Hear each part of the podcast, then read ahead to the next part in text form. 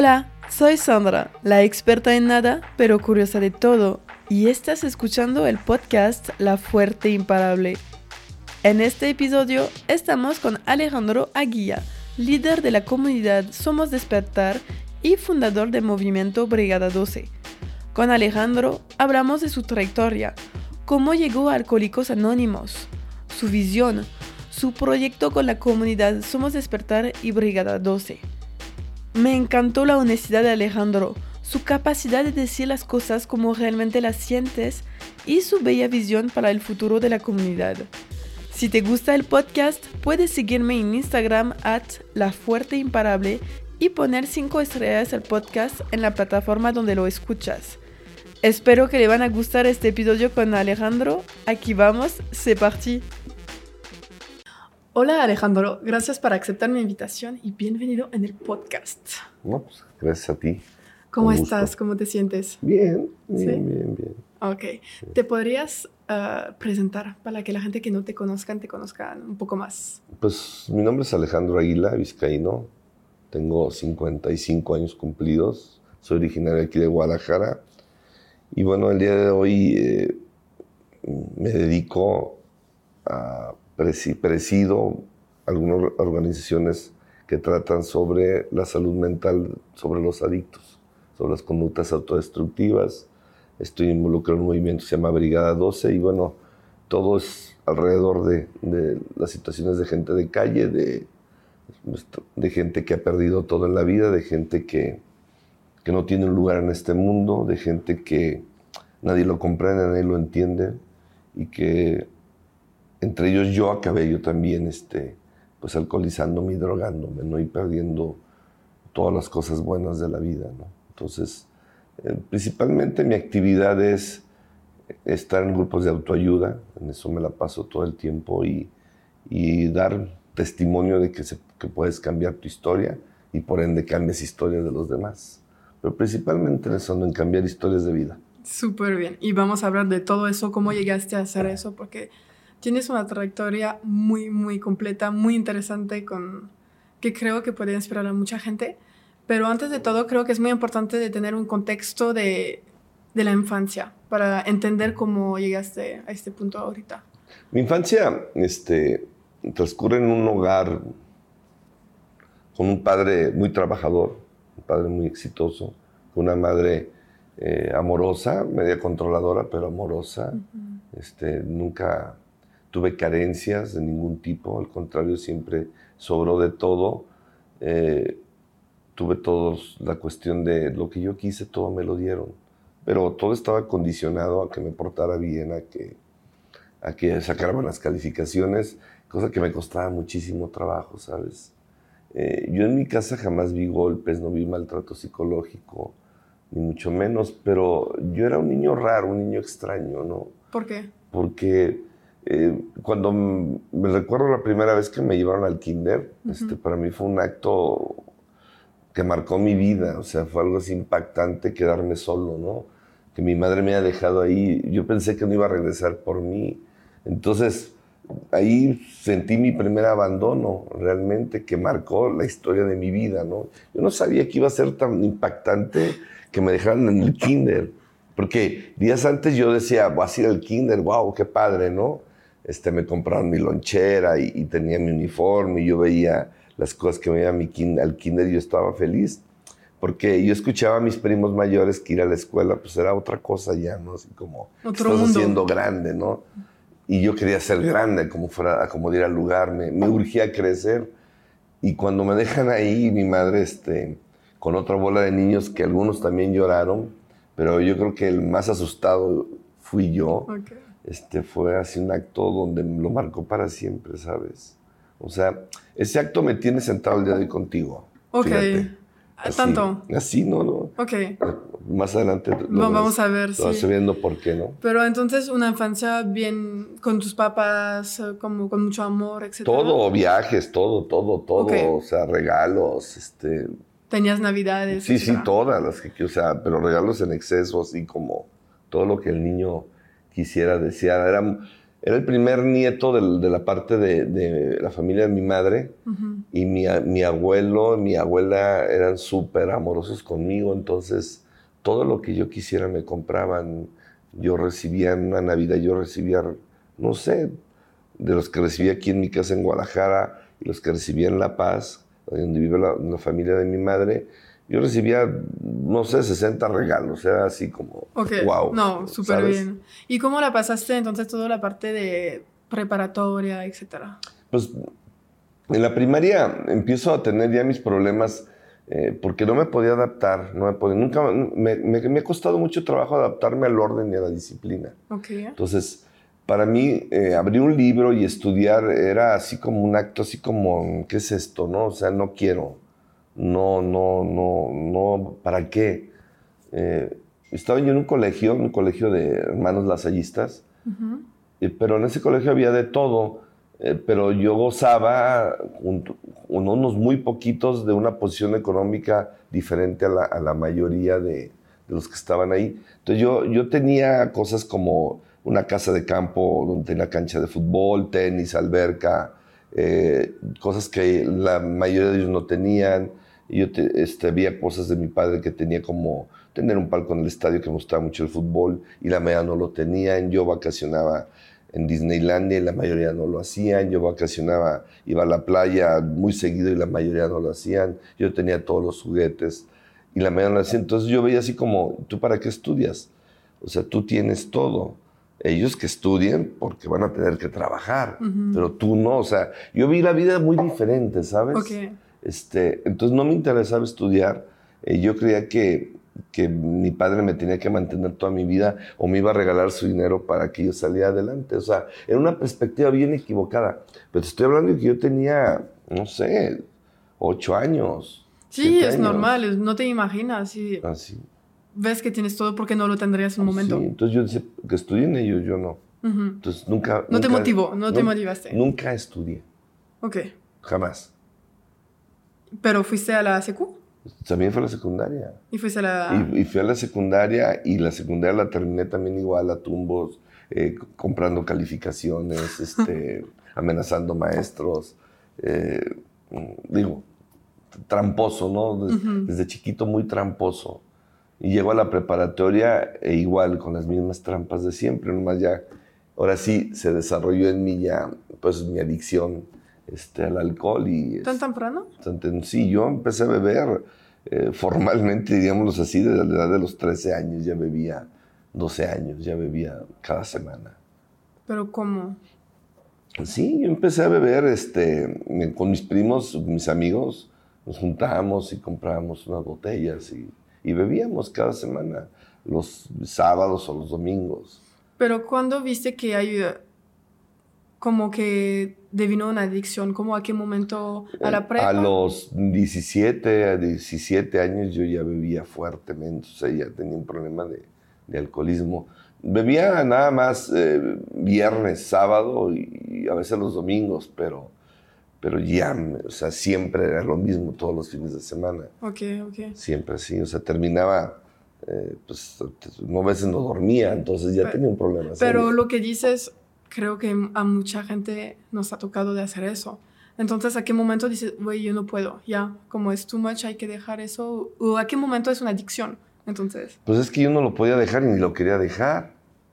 O sea, para mí el alcohol, este, fue algo maravilloso, fue algo que me hizo sentirme pertenecido a este mundo. O sea, yo, yo este mundo lo veía difícil para mí, lo, lo veía como que todo el mundo estaba en contra de mí. ¿Por qué? Porque mi madre quería que estudiara y a mí no me gustaba estudiar.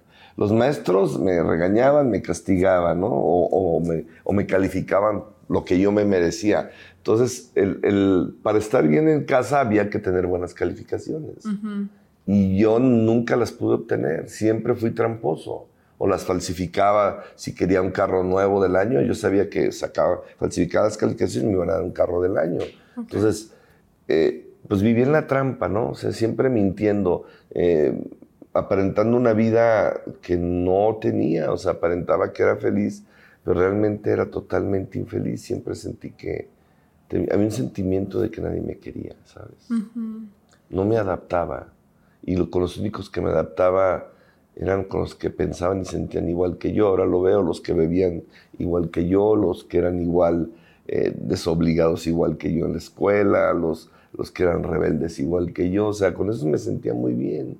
Porque te entendían. Sí, entre ojetes me la pasaba súper bien, pero entre estudiosos o bien portados o bien hablados, yo sufría, ¿sabes? Mi, eh, mi madre jamás decía groserías y yo tenía boca de mecánico, de carretonero, entonces pues era extraño vivir en mi casa, ¿no? Mis hermanos estudiaban y como que medio se portaban bien y, yo era el extraño, era el raro, era, era el que sentía mucha agresión, sobre todo de mi madre porque ella quería que yo fuera un buen hijo, un buen ser humano, ¿sabes? Pero esa agresión yo la transgiversé y sentí que no me quería.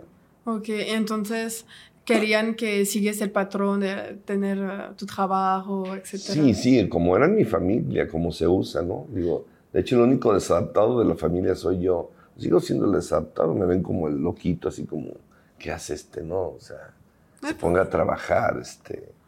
Pero entonces, ¿cómo hiciste a los 17, pues, te o te enteras o ves que tienes el alcoholismo? No, porque no me di cuenta. Yo tengo 17 años, seguí mi alcoholismo.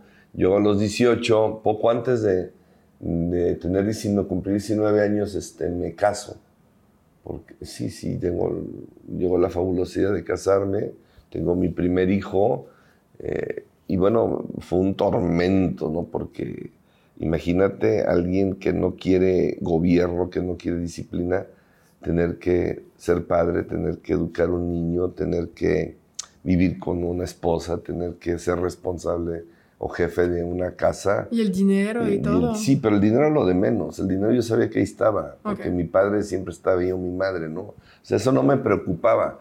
Pero tener las responsabilidades adecuadas, o sea, como, eh, no sé, estar pendiente del niño, pues era así como muy traumatizante, ¿no? es un cambio de vida tan joven. Totalmente, o sea, tener que casarme, tener que dejar de salir, tener que dejar de, de tener mi vida propia y ya tener una vida en pareja, pues fue súper, súper difícil, ¿no? O sea, a la postre, eh, digo, sigues tomando malas decisiones que el día de hoy, pues no las veo ya así, pero pues tuve otros dos hijos más en ese matrimonio, tuve tres hijos y, y acabé divorciándome, ¿no? O sea, acabé, acabé este, eh, pues en el divorcio, o sea, separándome. y, y, era mi, y mi alcoholismo en esa etapa fue... Fue este, cuando más se eh, galopó fuertemente, ¿no? O sea, conocí, las, conocí la cocaína y me enamoré de la coca. Fue fabuloso, fue un acto totalmente espiritual. Este. Creo que la primera vez que encontré a Dios en la tierra lo encontré ahí. Es no, chistoso, pero eso es, o sea, te sientes tan feliz y tan contento de que algo te saca de esa tristeza, de ese miedo, de ese enojo, te hace sentirte pues que está todo bien, que está todo perfecto y parte de, ¿no? Entonces, e, esa edad a los, hasta los 27 años y feria, de los 17 fueron 10 años de mucho alcoholismo. Y los últimos dos, este, pues ahora, ahora sí innombrables, ¿no? Así, dos años de borrachera continua todos los días. Ok. ¿Y cómo, qué hiciste? ¿Qué pasó para que, para, pues para que haya un cambio? No, pues es que después de tanto fracaso, o sea, el fracaso eh, en mi matrimonio eh, y luego el fracaso en todos los negocios que, que empezaban, que terminaban siempre en quiebra. ¿Qué eh, intentaste como que Intenté, que intenté hacer, siempre terminaba en quebrar, o sea, siempre quebraban. No tenía yo un orden, ¿sabes? Y todo eso terminé pues, este, eh, pues triste, muy decepcionado de mí mismo. los últimos, sobre todo el último año antes de buscar a, de que me llegara la ayuda, este, con muchos pensamientos de suicídate, mátate, mejor que se acabe esta vida. Este, llegué a intentarlo, tuve intentos de suicidio, este, y bueno, muy triste, ¿sabes? Pero teniendo todo, pues, porque a mí nunca me faltó nada. Sí, pero como el dinero no resuelve todo. Todo, pero solo, ¿sabes? Sí, es como, puedes tener una familia y todo, pero si no te sientes parte de algo, es que es, como es algo inverosímil, ¿no? O sea, es como, eh, o sea, es algo como la canción, hay una canción que se llama Gracias a la vida, que la compuso Mercedes Sosa. Y Mercedes Sosa se terminó, se terminó suicidando. O sea, entonces son cosas que dices, wow, o sea, yo lo entiendo. Sí. Porque sí hay días que dices, vida, cómo te amo, y hay días que dices que se acabe, ¿no? Sí, de una vez. Que se acabe de una vez, ¿no? Entonces, yo pasé por ese periodo, este, pues, fue muy difícil el último año de, de, de mi alcoholismo y mi drogadicción, ¿no? Porque el alcohol que me quitó el miedo, que me hacía sentirme pertenecido, que me hacía sentirme contento, que, que, que empezaba que la vida tenía ahora sí un sabor cuando bebía o cuando me drogaba la droga, eh, pues después fue todo lo contrario, me empezó a deprimir, me empezó a sentir cada vez quedarme más solo, porque te quedas solo. Porque te, te, alejas de la gente y aparte de tomar más, pues a un momento no tiene efecto, es como todo. Así Se baja el efecto, entonces necesita más, más, más. Yo duré dos años alcoholizado. Los últimos dos años de antes de, dejar de beber y drogarme fueron constantes. ¿Y entonces a los 27? A los 27, casi que los 28, este, eh, pues eh, después de un día, de, esos de tres días de que, que acostumbraba a desaparecerme, eh, encuentro, va un amigo mío a un negocio, este, que yo tenía, lo veo, lo veo muy bien, tenía meses que no lo veía, y él me invita a a, ir a un grupo, ¿no? Ok. Pero un día antes, yo llego a mi casa después de tres días que no, que no llegaba, que andaba de fiesta, y ahí le pido a Dios, por primera vez le pido a Dios este, eh, que me ayudara. Yo no sabía qué hacer. Tenía muchas ganas de morirme. Y le pedí a Dios así como, ayúdame a hacer algo con mi vida porque no quieres terminar así, no, no, no, querías, no quería lo que tenía, ¿sabes? Había mucha tristeza en mí. Y, y el siguiente día llegué a ese amigo, o sea, Dios inmediatamente mandó a alguien. Respondió. Y, y me, me, invita a un grupo, ¿no? Y este, asisto durante unos meses, este, dejo de asistir porque pensé que yo podía solo, vuelvo a, a beber este, y finalmente, en abril este, del 89, sí, 89, yo soy muy malo para las fechas, dejo, llego nuevamente al grupo y dejo de, de, beber y de drogarme, ¿no? Ok. Y me quedo ya. Entonces, yo nunca fui en grupo. ¿Cómo es? Un grupo, un grupo es, es, un grupo es lo, es lo mejor que te puede pasar en la vida para la gente que vive como yo, ¿no? Para estos hipersensibles que no encuentran un lugar en este mundo, que sientes que no te quieren, que no te entienden, que nadie te comprende, pues en un grupo está lleno de esos, de incomprendidos, de, malqueridos, de, malamados, de engañados, de, rateros, de prostitutas, de farsantes, de drogadictos. Un grupo está lleno de esa gente, de esos que que no quisimos ser como éramos, pero que la vida y las circunstancias te, fueron y te llevaron a terminar en un grupo, ¿no? Un grupo de, de gente salvándose a sí misma, todos agarrados de una tablita en el medio del océano. O sea, eso es un grupo. ¿eh? Y ahorita que ves más uh, cómo funciona, la gente vienen de su propia intención o la mayoría vienen porque, oye, tienes que ir. Te recomiendo como... No, ves que un grupo, un grupo funciona al que quiere ir. Okay. O sea, hay otros lugares como los centros de tratamiento que cumplen otra función, ¿no? Normalmente el centro de tratamiento, mm, no sé, yo creo que dos de cada cien va a ir por su propio, este, pidiendo la ayuda y los otros 98 es porque Em, o van amenazados de parte de la familia o, la familia te dice llévatelos, ¿no? Esa es una gran verdad, no saben qué hacer con ellos. Pero los grupos son, están abiertos, los grupos es la gente puede ir, entrar y salir a la hora que quiera. ¿Y qué hacen? ¿Hablan? Hablamos. ¿Hay talleres? No, hablamos, hablamos. A mí me, yo tuve la buena, la buena fortuna de llegar a un grupo donde había que hablar de ti. Había que hablar de, de lo que piensas, de lo que sientes de esa parte oscura que nadie quiere hablar. O sea, nadie quiere hablar y decir, este, bueno, fue en mi caso tener que confesar que, que yo quería que mi madre mejor se muriera porque sentía que era un estorbo en mi vida por lo disciplinada que era, porque quería que yo funcionara, porque me hacía estudiar, porque me hacía tener un orden en mi vida, porque me hacía tener horarios, o sea, todo eso me molestaba. Y tener que decir que, piensas que tu madre es mejor que se muera porque te estorba, no está padre, ¿sabes? O sea... Es muy difícil. Es muy difícil llegar a eso, pero, pero un grupo te orilla hablar de esos pensamientos que ocultas, de eso de lo que en tu corazón está, de tu mente retorcida está. Y es necesario hablar de eso porque al fin y al cabo, si tú quieres tener o dejar de beber y de drogarte, tienes que atender los síntomas y los síntomas son esos el no estar integrado ni con tu propia madre ni a este mundo. Y si no te integras con, y si no arreglas eh, todos esos síntomas que te hacen sentirte mal, que te hacen sentirte diferente, que te hacen sentirte tan enojado, este, no vas a dejar de beber y de drogarte. Sí, pero ¿no crees que la sociedad es muy conflictiva con eso? Que decir estos tipos de cosas o de decir, ah, no me gusta eso o de ir en contra, la sociedad te, te, te, patea al lado, es que no piensas igual. Pero es que la sociedad cumple una función, o sea, desde que naces te, te, enseñan o te dicen que tienes que hacer esto, que tienes que hacer lo otro, ¿no? Este, nadie te dice, vas, tienes libre albedrío y escoge de tu vida y haz de tu vida lo que tú quieras, ¿no?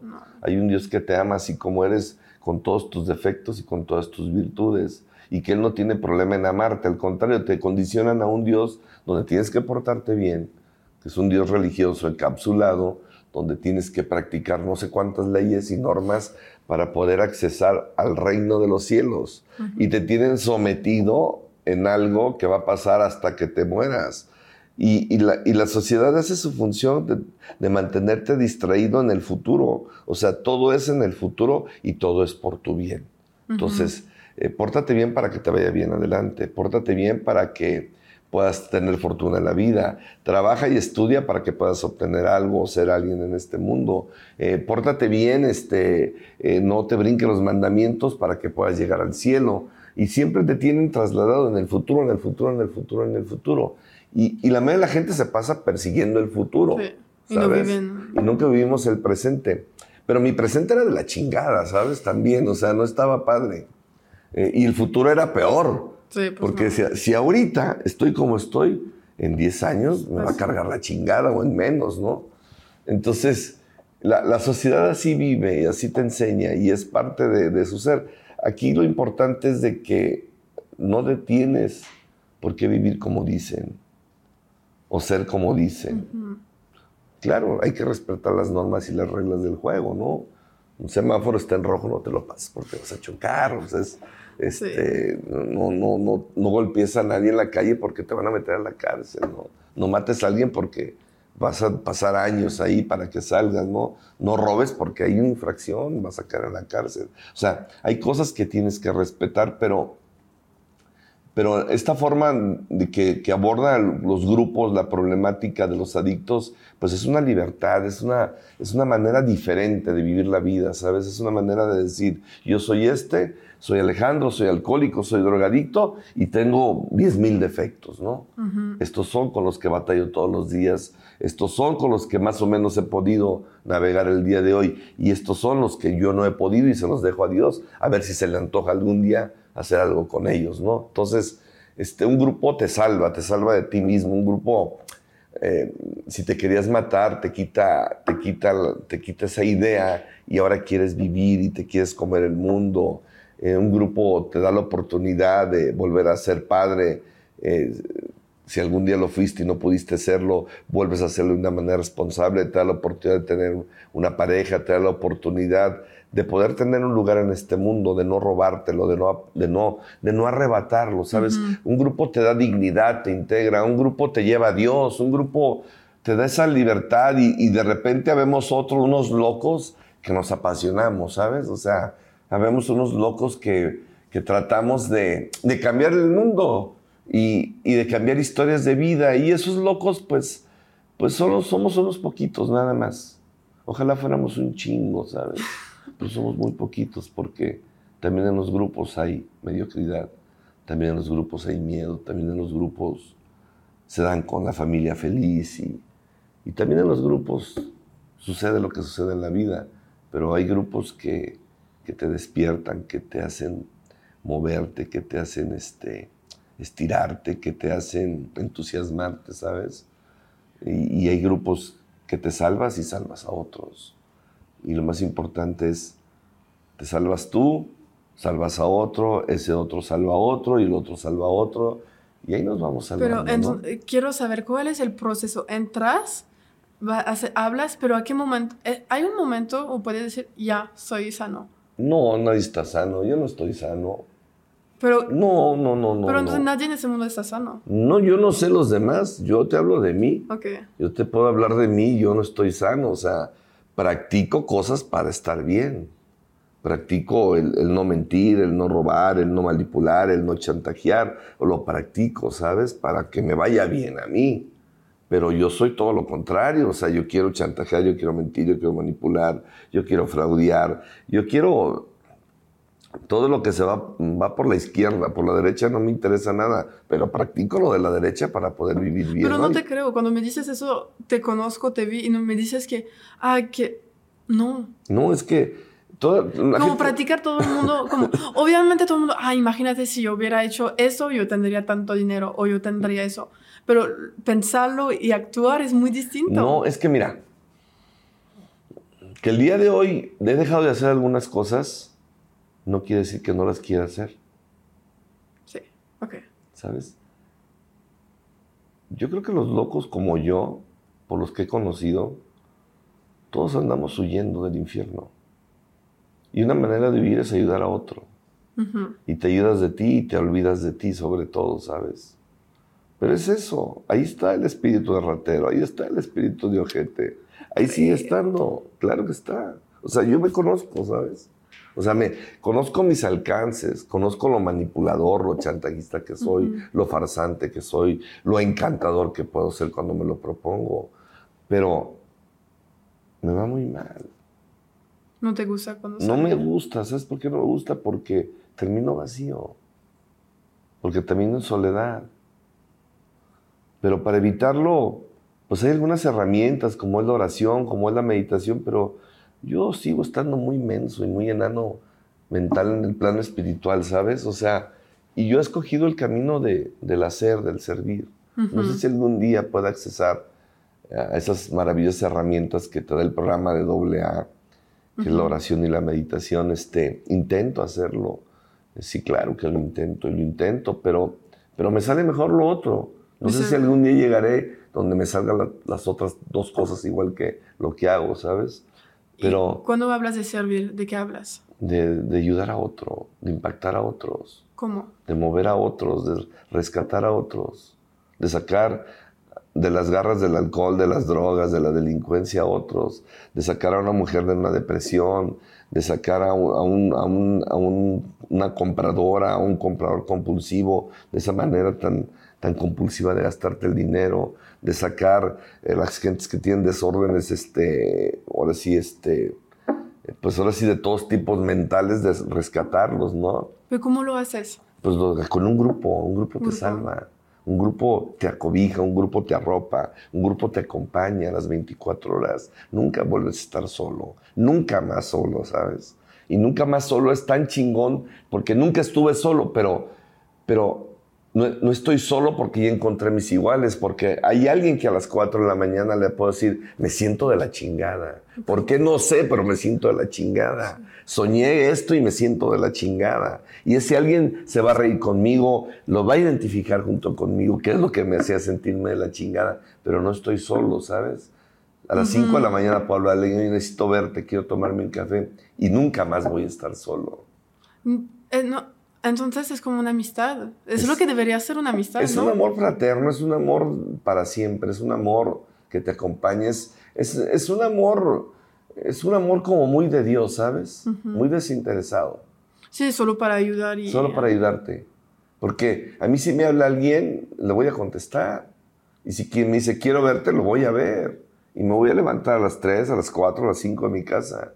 Este, y voy a ir a verlo y voy a ir renegando, a lo mejor voy a decir, ¿qué hora se le ocurrió? ¿verdad? Pues yo tenía tanto sueño, este, mañana tengo que levantarme temprano, pero voy a ir y sé que cuando lo vea, él se va a poner bien y yo mejor. Sí, porque lo Porque fui en contra de mi voluntad, ¿sabes?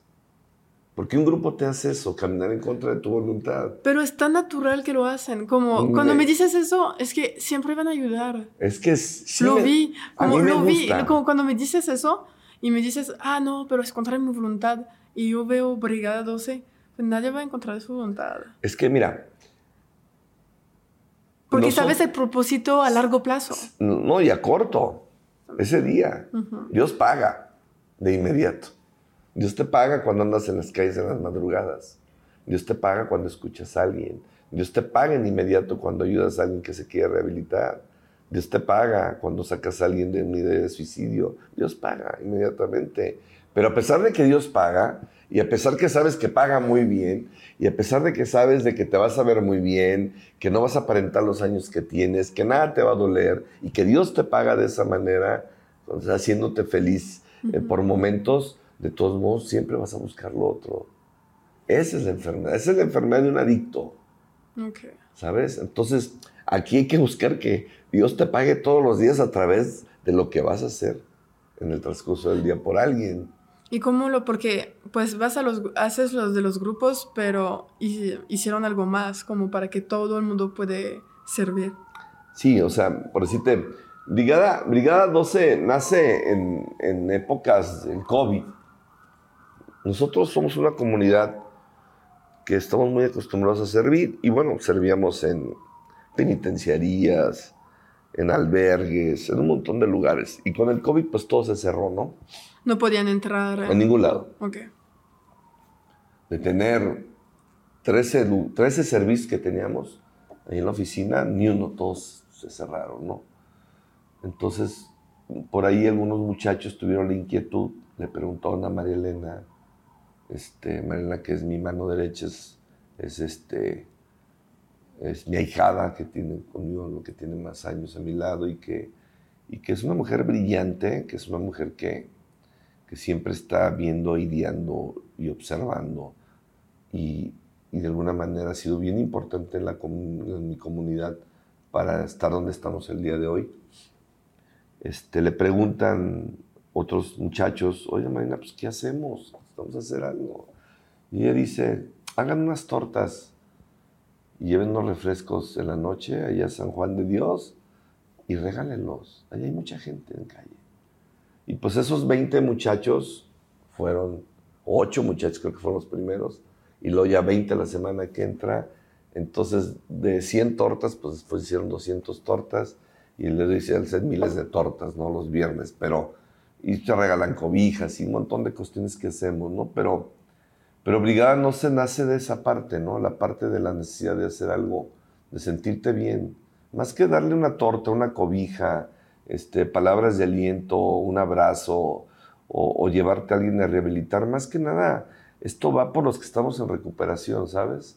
Por no estar solos, por no estar desquiacerados, porque el viernes siempre si es fin de semana, entonces desvelarte en un viernes en la calle ayudando a otros, lo único que te va a traer es que el sábado ya no vas a traer ganas de andar perdiendo el tiempo en las madrugadas y te vas a quedar donde tienes que estar, ¿no?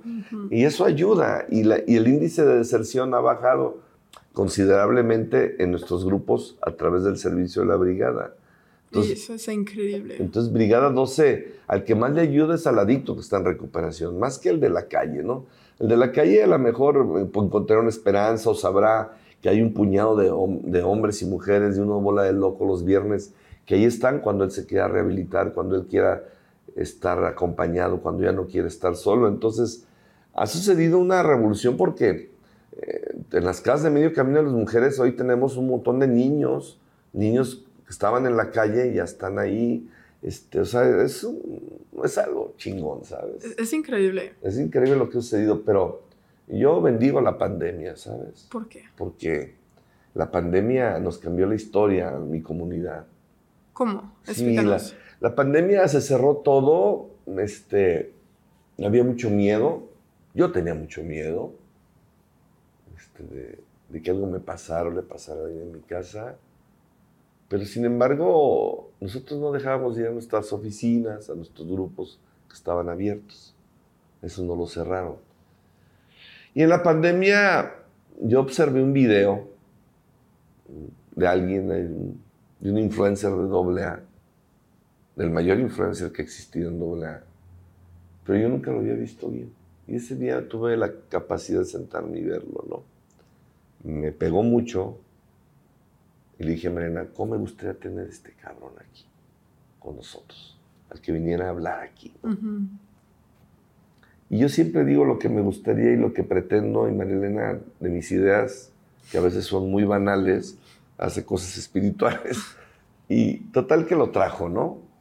Y lo trae y, y empieza una amistad, se llama Noir, acaba de fallecer hace unos días, eh, con el cual pues tengo una, tuve una amistad muy grande, un gran amigo, mi mejor amigo, toda mi vida. Nunca había tenido un amigo como él. Y empezamos a hacer muchas cosas, ¿sabes? En plena pandemia hicimos una reunión de 3.000 adictos en un lugar así como apartado de aquí de la ciudad, pero lo hicimos. Nadie se enfermó, nadie le dio gripa, nadie se murió de COVID. Anduvimos por las calles sirviendo, anduvimos en los grupos, en las haciendas de cuarto y quinto paso. ¿Qué es eso? Las haciendas de cuarto y quinto paso es cuando vas a hacer un inventario, que es tu cuarto y quinto paso como adicto. Un inventario de tus defectos, de tus, de tus dolores, de, de todo aquello que te duele, tanto de lo que te duele como lo que hiciste, ¿no? A confesarte en papel y hojas y luego presentárselos y hablarlos con un ser humano para que te escuche todo eso que esconde tu alma, ¿no? Y que incluso hay cosas que no te acuerdas. Entonces hicimos muchas cosas de esas en plena pandemia. Nos tocó tomar aviones eh, con 20 gentes arriba en el avión. Me tocó tocar, la primera vez que ven al aeropuerto, el primer día me tocó, me tocó tomar un avión, o sea, cosas así cuando llegamos a los aeropuertos y solos, ¿no? O sea, solos son solos. Es como muy raro. Este, viajando con, con el cubrebocas y chingadera y media. Y había miedo, pero, pero nunca nos pasó nada, ¿sabes? O sea, nos dio COVID y, como que ni nos dimos cuenta, pero ya después nos dimos cuenta que se nos había dado, pero anduvimos en servicio y, y fue maravilloso porque empezamos a crecer. Empezamos, a pesar de que todo estaba cerrado, nosotros como comunidad empezamos a crecer, empezó Brigada 12 con todo, y no había quien nos dijera no salgan a la calle a darle a la gente, o sea, si el gobierno no lo hace, ¿por qué no, por qué no me vas a prohibir? No era el speech que, que teníamos preparado cuando llegaron las autoridades, nunca llegaron, nunca nos dijeron nada, y esto creció y creció y ha crecido, ¿no? Y como Brigada 12, pues hacemos otras cosas ahí en la oficina de, que tenemos en la Minerva, este, la brigada barrial que pasamos el mensaje por las mañanas en plazas públicas, afuera de iglesias. Este, ahí andamos por las calles como loquitos. Este, siempre, aparte tenemos un montón de servicios, albergues, prisiones, etcétera, ¿no? Entonces, se regresaron a hacer todo lo que hacían. Sí, ya, ya abrieron Pero ¿cómo se organizan? Porque pues la gente que van a los grupos, por ejemplo, pues tienen su trabajo, tienen sus estudios, etcétera ¿Cómo se organizan para ir? Porque hace cuenta, un grupo, un grupo está, hay mucha gente y en, los grupos vas, vas este, organizando los servicios por semana, están agendados. Entonces, este, siempre hay en los grupos una bola de desquiacerados que no hacen nada porque no están preparados para salir a la, vida aún. Y esos son los que son los principales servidores, ¿no? Son los que van a todos los servicios, que no, los demás no pueden ni porque estudian o porque trabajan. Entonces, un grupo siempre tiene su equipo de servidores y están agendados desde un mes antes y tú tienes una agenda de cuándo te van a tocar, a dónde vas a ir. Entonces, estamos bien, bien súper organizados. Está súper bien porque permite, no sé, es algo que todo el mundo debería de hacer, como el servicio que tienen aquí en la universidad, de hacer un año de servicio, hay, eso en la universidad, debería de ser como en brigada, hacerlo, como... creo que es muy importante para, de todos, de dar a un momento, porque siempre es intercambiar. Te doy eso, me das eso. Pero ahorita no hay algo que te obliga de, dar. Es que, mira, en el dar vas a recibir. Sí, y pero más allá que recibas un gracias o una sonrisa, porque a veces recibes una mentada de madre. Tú lo has visto, tú has visto, tú, has observado, ¿no? Le quieres dar una cobija a alguien que no tiene una cobija o, o de comer y te mientan la madre. O sea, y está bien este, eso no importa. Pero, ¿qué, vas a ¿qué recibes en el dar? Recibes la parte de sentirte unido a este mundo. Es decir, recibes la parte de sentir que no estás solo. Y sobre todo recibes una presencia de Dios que no tenías contemplada en tu vida, ¿no? Y, eso es el dar.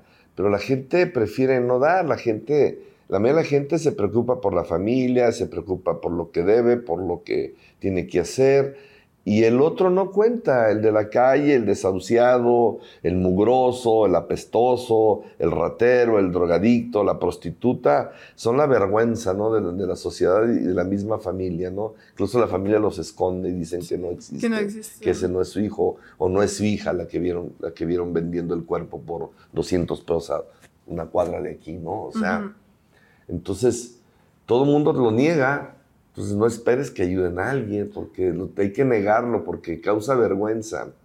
Y, esa parte de la sociedad de vernos de una manera tan vergonzosa, eh, eh, pues te hace así como te excluyen de cualquier cosa y ellos viven su vida y viven una vida así. Y aparte las religiones eh, tampoco enseñan a dar, o sea, las religiones están jodidas, ¿sabes?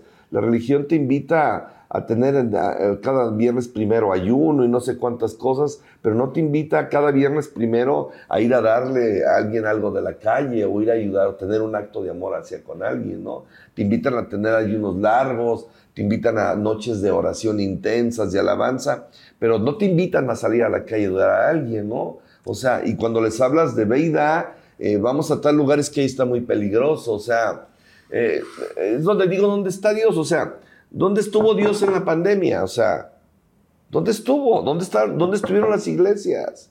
¿Dónde estuvieron los, los, pastores? ¿Dónde estuvieron este, los, los sacerdotes? O sea, ¿dónde estuvieron los representantes de Dios? Escondidos. Sí. Escondidos en cuatro paredes. ¿Dónde estaba tu gobernante escondido en cuatro paredes? Pues, Atrás de un cubrebocas, de una máscara. ¿Dónde estaban? Escondidos en cuatro paredes. Sí, el miedo de... Pero ese es el miedo de la pandemia. Pero la pandemia ya se acabó. Y antes de la pandemia hay un chingo de miedo. Siempre va a haber miedo, miedo, miedo, miedo, porque es la manera de mejor controlar a los demás. Y, el enemigo, el diablo, Satán, o como te tu chingaba llamarlo, su parte favorita es tenerte en el miedo y en el futuro. Pero lo peor es que, porque yo voy contigo a Brigada y me enseñaste todo de cómo funciona, y cuando hablas con la gente que supone, yo que puedo decir que tenía miedo, que no voy a hablar porque me da miedo, cuando hablo con la, persona en la calle, es una persona que igual yo, yo estar a, su lugar. Porque cuando te contan su historia, esta historia hubiera pasado a cada persona que hubiera vivido esta persona. No es porque es más débil, no porque está estúpido. Es que le ha tocado cosas de vivir que la mayoría de la gente, si tuviéramos la misma vida, sería igual o peor. Es que, mira, cada ser humano que ves en la calle es un alma atormentada.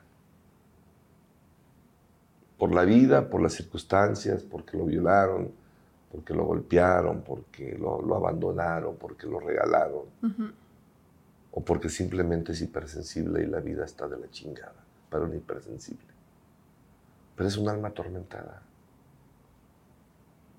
El problema es el desprecio de esas almas atormentadas, ¿sabes?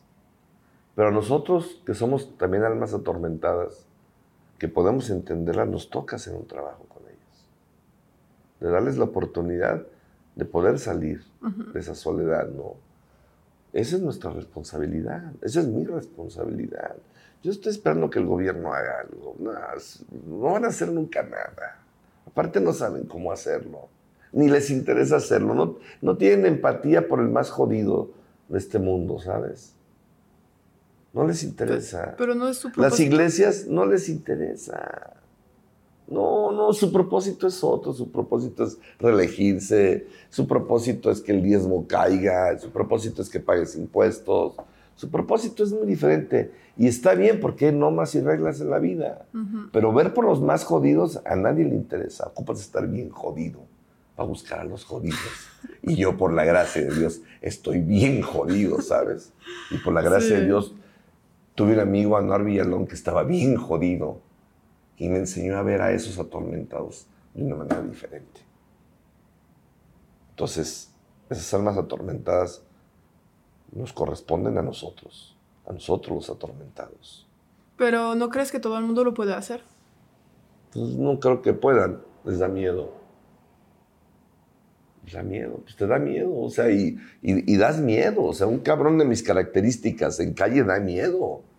Yo estoy bañado, tengo más de 25 años que no bebo y no me drogo, pero si yo no hubiera llegado a un grupo, seguramente hubiera acabado ahí, ¿sabes? Entonces, pero das miedo. No sé si es miedo o solo no saben. Porque creo que para hacer cosas a veces tienen que tomar de la mano. Porque cuando, yo cuando venía en brigada, yo no conocía brigada. Y, mi, y Álvaro me dijo, pues Kyle, tienes nada que hacer, vente. Y yo fui. Y como no, no tuve miedo. No hubo miedo. Pero tú, tú, tú tienes empatía. Pero no crees por que todo lo que sucede. Tú tienes empatía, tienes, tienes, tienes empatía este, por lo que hay a tu alrededor. Pero muy poquita gente tiene empatía por lo que sucede. Creo que lo tienen, pero... No, no lo tienen. Tienen empatía en ya salieron los tenis de moda. Tienen empatía en ya salió el, el carro que yo quería. Tienen empatía en la serie de Netflix. Tienen empatía, ¿sabes? En, no te ayuda en la sociedad a integrar la sociedad. En ver el video prohibido del babo. Tienen empatía en ver a la Kareli Ruiz. Este, o sea, tienen empatía en todo lo que te distrae lo que apendeja. ¿Por qué te desintegrar? Pues porque cuando estás apendejado no vives tu presente. Hay tanta tristeza en este pinche mundo, hay tanta soledad, que hay diez mil cosas, cabrón, en que distraerte. En que, pero de verdad distraerte. O sea, el, hay un, hay un, tengo un amigo pastor gringo muy chingón, pero es muy chingón. Mark, creo que lo conoces, un viejito gringo, no sé si lo has visto. Creo que lo vi. A la, a la, a la brigada el año, este, este, el año pasado, eh, cuando hicimos una brigada, hicimos un simposio, porque hacemos eventos chingones también. sí, sí, sí, pues ¿eh? no, nos vimos, hay pantallas en San Juan de Dios. O sea, ves que... hacemos cosas extraordinarias. no, hay pantallas, hay cantantes, hay, no sé. Bueno, tengo, un, tengo un amigo pastor que me encanta el cabrón, es sencillo, es coherente, es humilde hasta la chingada, simpático y cabrón cabrón para servir, ¿sabes? Y una de las charlas que nos dio ahí en la oficina, porque lo he invitado tres veces, este, pues no falta, ¿no? Quien, quien pregunte la pregunta pendeja, pero que no era tan pendeja, ¿no? Después de algo muy espiritual que hicimos con él, de un ejercicio súper chingón, alguien preguntó, ¿y qué es el diablo? No falta quien pregunte y salió con su pregunta pendeja, pero no era nada pendeja. Empieza a esculcarse así, agarrarse y saca el celular. Dijo, este es el diablo. el distractor. Sí. El que te distrae. Y es el diablo. Es el que te distrae. Es el que te quita la oportunidad de voltear al cielo y decir, qué bonito día. Ay, va a llover. De la realidad. Qué hermosas nubes, aunque estén negras, ¿no? Es el que te quita la oportunidad de ir a buscar a alguien y decirle, te quiero conocer, quieres salir conmigo. Es el que te quita la oportunidad de sentarte a enamorar a una mujer como se enamoraba antes. Es el que te quita la oportunidad, cabrón, de poder disfrutar una comida porque ya viste cien mil comidas y ya no sabes ni qué comer y terminas encabronado comiéndote un sándwich porque todo se te antojó de las 10 mil cosas que viste. Es el que te distrae, ¿sabes? Es el que te distrae de pasar tiempo con tus hijos, con tu pareja. Es el que te distrae, cabrón, de estar en este mundo centrado. Entonces, la gente está distraída porque no les gusta su pinche vida. No, y buscamos a... Y buscamos a través de lo que te pones, de lo que te compras, de lo que te pintas, de lo que te cuelgas, cabrón, pertenecer, ser, ¿no? O sea, y es muy de humano eso. El problema es que qué les vamos a dejar a nuestros hijos, ¿sabes? Como sociedad. O sea, este pinche mundo va que vuela para que acabe. Y no porque se acabe a través de una bomba, no, no, no. O que, o que el sol se movió, se cayó. No, el mundo se va a acabar porque la gente se está acabando. Nos estamos acabando entre nosotros. Nos separamos. Pues, vivimos a través de pantalla. O sea, vivimos distraídos todo el tiempo. Entonces, Pues en, en mi comunidad no cabe la distracción. En Sí, mi comunidad no cabe hablar. estar sentado esperando que la gente llegue y se siente en grupo. En mi comunidad hay que salir a la calle. En mi comunidad hay que chingarle, hay que trabajar. En mi comunidad hay que pertenecer. En mi comunidad, si quieres algo, gánatelo. En mi comunidad es eso. O sea, yo entiendo que Alcohólicos Anónimos es el mayor milagro que, que le ha caído a esta la humanidad, pero el milagro hay que llevarlo a la calle. Si eres el milagro, replica el milagro en otro para que el otro pueda replicar los otros milagros. Porque un grupo te va a acompañar toda la vida y un grupo te va a dar la seguridad, la seguridad, como te lo digo, de que hay algo más grande que tú que se llama Dios, poder superior, Jehová, Cristo, como te tu chingada madre llamarlo, pero existe algo más grande que tú. Y cuando reconoces que hay algo más grande que tú en el ser humano, cabrón, la vida se vuelve chingona, ¿sabes? Ajá. se vuelve interesante, la vida se vuelve, deja de ser aburrida, la vida, la vida toma otro rumbo. O sea, a mí algo me pasa. Eh, Toda la semana tengo un chingo de cosas que hacer. ¿Qué, justo quería venir a ese tema. ¿Qué haces en la semana? No, pues ¿Cómo? voy, voy a muchos grupos de Ujú. los que pertenecen a mi comunidad, este, pues, a hablar de temas, arreglar ahí cuestiones a veces de, ahora sí, de, de funcionamiento logística. y todo eso, ¿no? Voy a los diferentes centros de tratamiento que tenemos, me invitan de muchas partes. ¿Cuántos centros tienes? De- de ¿Cuántos total- grupos y cuánto, cuántos centros? En total nosotros tenemos 50 grupos. ¿En Guadalajara? En Guadalajara, Michoacán y Colima. Ok. ahí. Y tenemos mm, 15 centros de tratamiento. Y En tenemos estos 30 casas de medio camino. Pero, pues aparte me invitan mucho también a salir fuera a otras mm, ciudades de la República a compartir. Entonces tengo una vida muy, muy, muy, este, Movida. muy movida y luego tengo la estamos en la oficina y en la oficina trabajan todos los comités de los grupos. Tenemos una oficina aquí en Guadalajara, tenemos otra oficina en Colima también, que es la red, es como la de aquí de Guadalajara. Entonces, este, pues ahí andamos, ¿no? Haciendo cosas, ¿no? Mm, Ahorita tenemos un evento que va a ser aquí en Plaza Tapatía el 4 de marzo, este, por la tarde, un evento que esperamos, no sé, 5 mil gentes aproximadamente y van a venir este, compañeros de AA de diferentes formas de pensar, de abordar la enfermedad. Vienen mucha gente del centro del país y que vamos a tener un evento pues este, Libre para todos. libre para todos, para que la gente eh, pueda escuchar otras cosas, ¿no? O sea, esos que nunca son escuchados por estos lados, que los puedan escuchar. Y vamos a ese evento, tenemos eh, Semana Santa, nuestro retiro, que hacemos un retiro para 1.200 personas, y ahí este, pues hacemos también un chingo de cosas dinámicas y demás, ¿no? Hacemos Para- una pequeña escritura, eh, traemos gente diferente, forma de pensar. Este año eh, vamos a traer una pastora muy, muy chingona, este, y cosas así, ¿no? Y luego viene otro evento, la Gala de la Brigada, que va a ser aquí en el Cabañas, este, en el Patio Mayor. Va a estar Martín Valverde, el artista, que es el, principal alabancero de este país. Y pues muy honrados con su presencia, ¿no? En un evento eh, donde vamos a premiar a los diferentes capítulos, a las diferentes personalidades y amigos, así como lo eres tú, de la brigada, que bueno, ya eres parte, pues, pero este, eres, ya eres más mexicana que el chile jalapeño. Pero está, veo, me da está mucha bien risa. chido porque la gente a veces, no sé, ven los grupos como algo muy de, de salvarte, como es muy de lo necesito, no sé, algo negativo, como es porque hay un problema, y es cierto, pero al final de estos grupos sales cosas increíbles, Pues es que lo increíble es... amistades. No, espérate, y lo increíble es que el que estaba condenado a pasar el resto de sus días en una cárcel está en la calle. Sí. ¿sabes? Y veo que de repente acabó una carrera, No, eso es increíble. ¿sabes? O hace lo que le gusta. Por eso, o lo que le gusta. Ajá.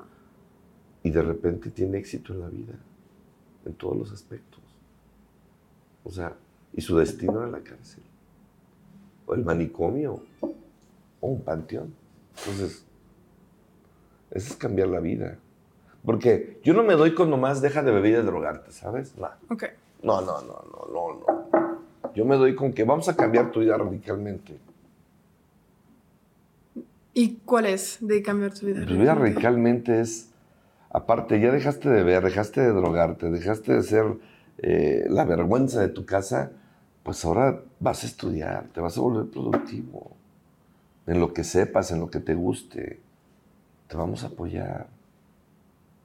Te vamos a llevar a un lugar donde jamás soñaste estar. Sí. Lo que vi también en Brigada es que cuando todo el mundo deja de creer en ti, la gente de la comunidad son los únicos que van a creer en ti. Nada más. Y siempre vamos a estar ahí, ¿sabes?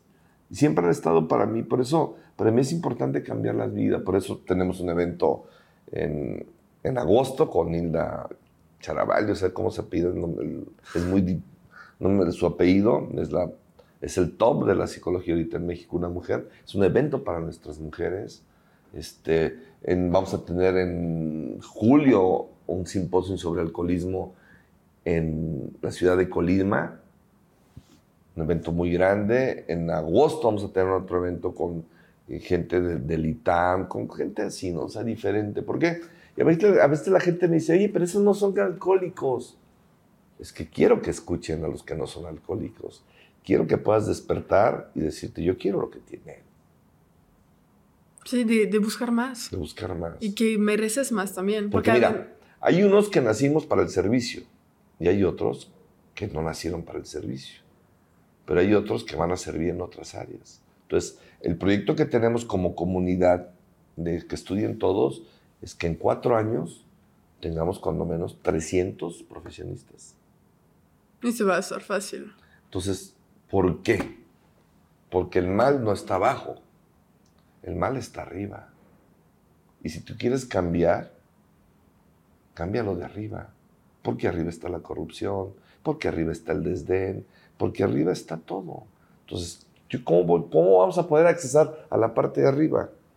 pues, con gente que estudia, con gente que se va desarrollando, con gente que va penetrando esas capas a través de lo que, de lo que ha hecho, de lo que hace, y poder llegar a un momento, posicionarte ahí arriba, donde puedas hablar y decirle a alguien, hey, no estamos bien, necesitamos cambiar el mundo. Digo, son ideas de un loquito como yo. No. Pero al fin y al cabo, son mis ideas. Y pienso desarrollarla, ¿sabes? Me tachan de loco, pero está bien, ¿qué tiene? Para mí es como ayudar a alguien a realizar sus sueños. Entonces, este mundo... y, pero esta persona va a tener la sensibilidad porque les tocó cosas que la gente no entiende. Así es. Entonces, yo no sé si, yo no sé, o sea, no sé, a lo mejor no me toca verlo, ¿sabes? Pero sé que algún día vamos a poder permear en alguien o en algo muy grande. O sea, yo tengo muy, muy seguro de que a mí me tocó hacer cimientos para después construir la casa. No sé si me toque ver la primera barda o la casa construida, pero no me importa. Me apasiona lo que hago. Me apasiona la visión que el día de hoy tengo. Me apasiona mi misión. O sea, me apasiona estar entre, entre adictos, ¿sabes? ¿Tienes una historia? ¿Tienes una historia de alguien que te marcó una historia de, de una persona que ayudaste y que te impactó a ti? Pues es que son muchas historias, ¿sabes? Son muchas, o sea, hay muchos. Pero que. Mira, tengo. Quizás la primera que. Tengo, tengo grandes líderes en mi comunidad. Uno de ellos, que es un gran líder el día de hoy, cuando yo mandé por él, él comía de los basureros. Es su forma de comer. Ahí comía, la noche. En ahí la plaza pública de Tonalá, ahí, ahí comía. Ahí se acercaba y veía que, que bien tiraron la basura. Y era su manera de alimentarse. Y el de hoy es un gran líder. O sea, tengo otro que terminó así, en, una casa abandonada durmiendo, en Atotonilco. Y él es un gran líder. Y tengo otro que lo saqué de, un, de la cárcel porque lo agarraron en un fumadero, pero un fumadero eso es barato, chaval. Y es un gran líder. Y tengo otra que nadie apostaba nada por ella en la vida. Que deambulaba todas las noches por las calles, esperando dar amor o quien le diera amor. Y es una gran líder.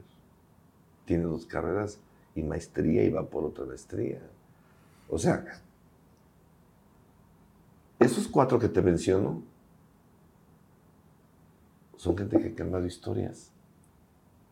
Y solo es principio, creo. ¿Sabes? O sea, es solo, sí, sí. Solo es el principio de algo. Sí, de algo. Y, y, y aquí lo más importante es que todas esas historias de vida, yo las he vivido junto con ellos, ¿sabes? O sea, yo he observado, yo he visto.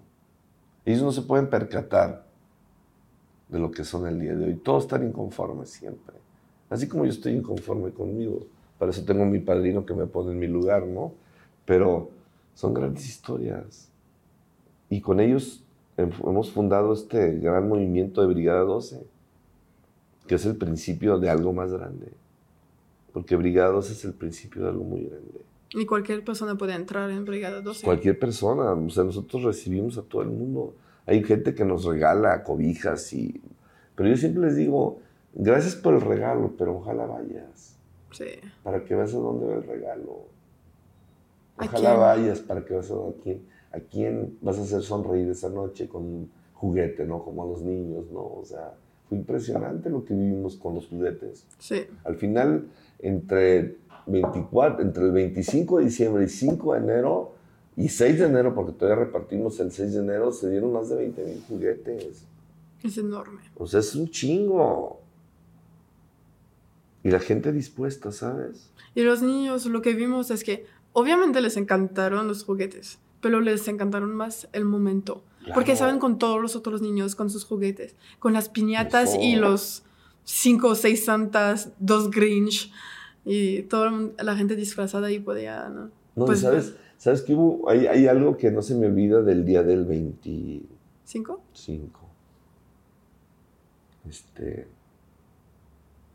Un empresario que nos apoyó fuertemente, que nos dio un montón de bicicletas.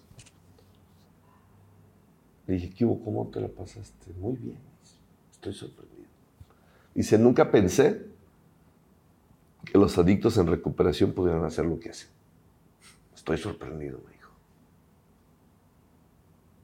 Y eso me encantó, ¿sabes? Porque eso quiero. Porque ya no quiero que nos vean así como, ay, el drogadicto en recuperación, pero al fin y al cabo es un drogadicto. O sea, quiero cambiar eso. La imagen. Claro, pero, pero tenemos que cambiarlo, tenemos que ganar. Y es acciones. Y es accionar. No, es por palabras. Es, estar dispuesto, ¿sabes? Yo por eso siempre pongo, aquí los, estamos dispuestos todo el tiempo, como nadie. Y yo te lo digo, como nadie en la República nos movemos, como nadie. Porque conozco a todos. Sí. y nadie se mueve como nosotros. No, de esa veracidad. Y lo, y lo hacemos para salvarnos nosotros, ¿sabes?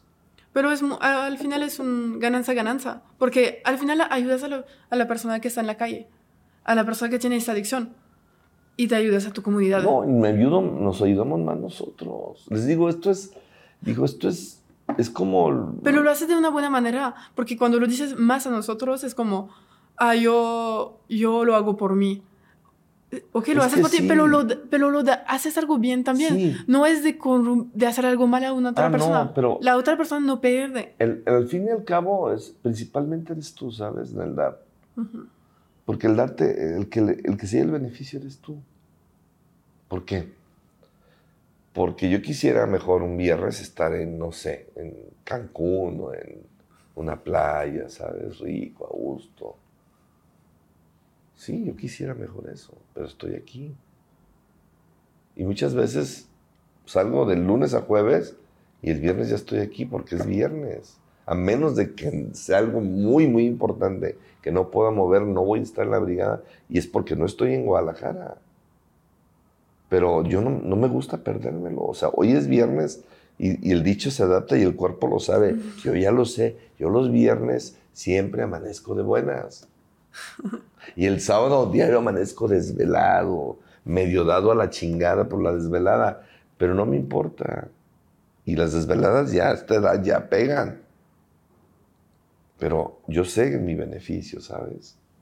Y sobre todo, que hemos encontrado una manera de poder estar en la calle. Entonces, Brigada 12 va más allá del nada más de entregar los alimentos, la cobija. Brigada 12, pues es lo que hacemos, ¿no? La cuestión de las alabanzas, en la cadena de oración. O sea, es otra cosa. Está bien chido. Y yo estoy seguro que Brigada 12 va a llegar el momento donde vamos a dar otras cosas más.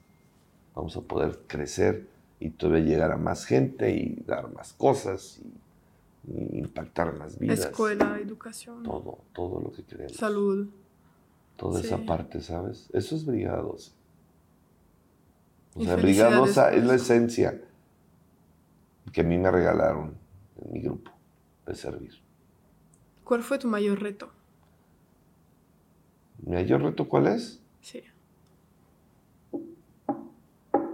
Mi mayor reto de mi vida es amanecer y no tener miedo.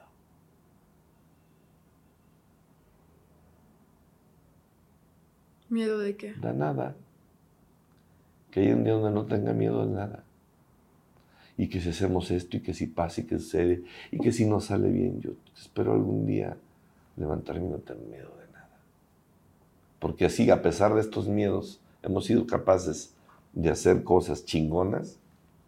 Pues el que se ve el miedo, no sé, no sé hasta dónde vamos a llegar. Pero ¿no crees que el miedo justo es como salir de su zona de confort y estás haciendo algo chido? Porque si no tendrías miedo es que ya es- estás en tu caja. en tu No, es que voy en contra de mis miedos. Ujú. O sea, voy en contra de él, pero sí quisiera un día. Mi reto es ese, no tener miedo, te lo juro. Lo demás no me importa, lo demás lo tengo solucionado. Pero el problema sigo siendo yo. Y a veces el principal obstáculo para que sean las cosas soy yo, ¿sabes? Por mis miedos. A veces quiero ser muy, así, muy conservador. A veces digo, no, por aquí no va a pasar esto, o van a hablar, o van a decir, no, no, que no me importe nada. Porque el día que yo no tenga miedo es que señal que ya llegué a donde quería estar. Ok. Ese es mi reto. Lo demás no, lo demás se va a hacer. Porque no viene de mí, ¿sabes? Estos pensamientos no son, no son de Alejandro. Soy un vehículo nada más. Yo soy egoísta, yo soy placentero. A mí, a mí me gusta la ley del menor esfuerzo, ¿sabes? Entonces, que, sea lo contrario no viene de mí. Entonces, yo sé que viene de algo más grande que se llama Dios. Y Dios lo tiene bajo su control. ¿Y cuál es tu futuro proyecto entonces? El futuro proyecto es este, consolidar Brigada 12, seguir creciendo la comunidad de una manera más ordenada. Crecimos muy rápido, nos expandimos muy rápido, pero creo que desordenadamente por, por esa manera de que todo se vino como una avalancha, pero crecer más ordenados, ser más sólidos este, en lo que hacemos y que Brigada 12 sea un proyecto por siempre y para siempre, que sea un proyecto eterno porque lo que viene de Dios es eterno, ¿sabes? Eso es lo que quiero. Eso anhelo y eso, eso busco. Y seguir cambiando corazones y seguir moviendo gente. Y hemos, hemos podido influenciar que mucha gente salga. O sea, porque no nomás es Guadalajara, hay otras ciudades de la República. Y la gente se ha contagiado de eso, ¿sabes? Y eso está chingón. Eso es apasionante. Los adictos en las calles, ayudando a otros. Salieron de sus grupos a ayudar. Eso es lo que quiero, eso es lo que pretendo. Y, y, y eso es, pues esa es mi, mi, mi, mi emoción, mi locura, mi sentimiento, mi pasión, ¿sabes? Sobre todo que, que la gente vea que los adictos sí tenemos Dios, como decía mi amigo Anuar. Entonces, hay algunos que han visto que sí tenemos Dios y por eso nos ayudan y por eso están cercanos a nosotros. O sea, no está de balde que eh, TV Azteca esté cercano a nosotros. Algo vieron, algo, algo, algo huelen, No. algo, algo palpan, ¿sabes? Sí. Entonces, este, Y hay mucha gente Hay que les ayudaron. y hay mucha gente que se va a sumar, de eso, de eso yo lo sé. El empresario que dijiste. Sí, sí, hay mucha gente así, El ¿no? artista Como Yuri. Yuri. o sea, Yuri que es un, pues es un súper, súper cabrón, buena onda, ¿no? O sea, es- se pone la camiseta, Coco, Zaragoza, la artista, la que Ah, les sí. cantó, que es Es artistaza. ¿no? Pero es artistaza, o sea, lo Sí. que pasa es que Coco no es artista de disco, pero Coco es artista del jet set a nivel nacional, ¿eh? No te crees que Guadalajara le canta a todos los millonarios. No, y puso el ambiente Eh, increíble. Es una súper artista, este, es una súper mujer. Y bueno, tanta gente, ¿no? Que, que está dispuesta a colaborar, este, los chavos estos de la Canacap, de los... No, no, o sea, mucha gente, Sí. mucha, mucha, mucha gente. Entonces, si puedes influir que ellos se muevan, sea, está chingón, ¿sabes? ¿Y cuál sería Porque no ocupan la foto ellos ya, ¿sabes? Ujú. Ellos no lo ocupan, ni lo hacen por la foto. Y les vale madre que digan que son buenos, malos o regulares. No les importa. El éxito lo tienen. Lo hacen para ellos. Lo hacen para ellos, lo hacen para. Lo hacen porque ven algo. Algo que a lo mejor ni nosotros mismos vemos. Eso es lo más chingón de todo, ¿sabes? Sí. Y es que bueno que no lo veamos. Que lo vean otros.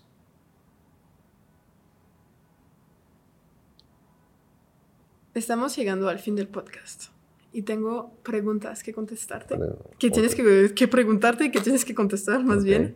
No, si quieres te pregunto yo a ti. No, estoy bien, gracias. Si tuvieras la opo- oportunidad de cenar con alguien, vivo o muerto, ¿con quién sería? Vivo muerto. La persona que quieres. Con mi amigo.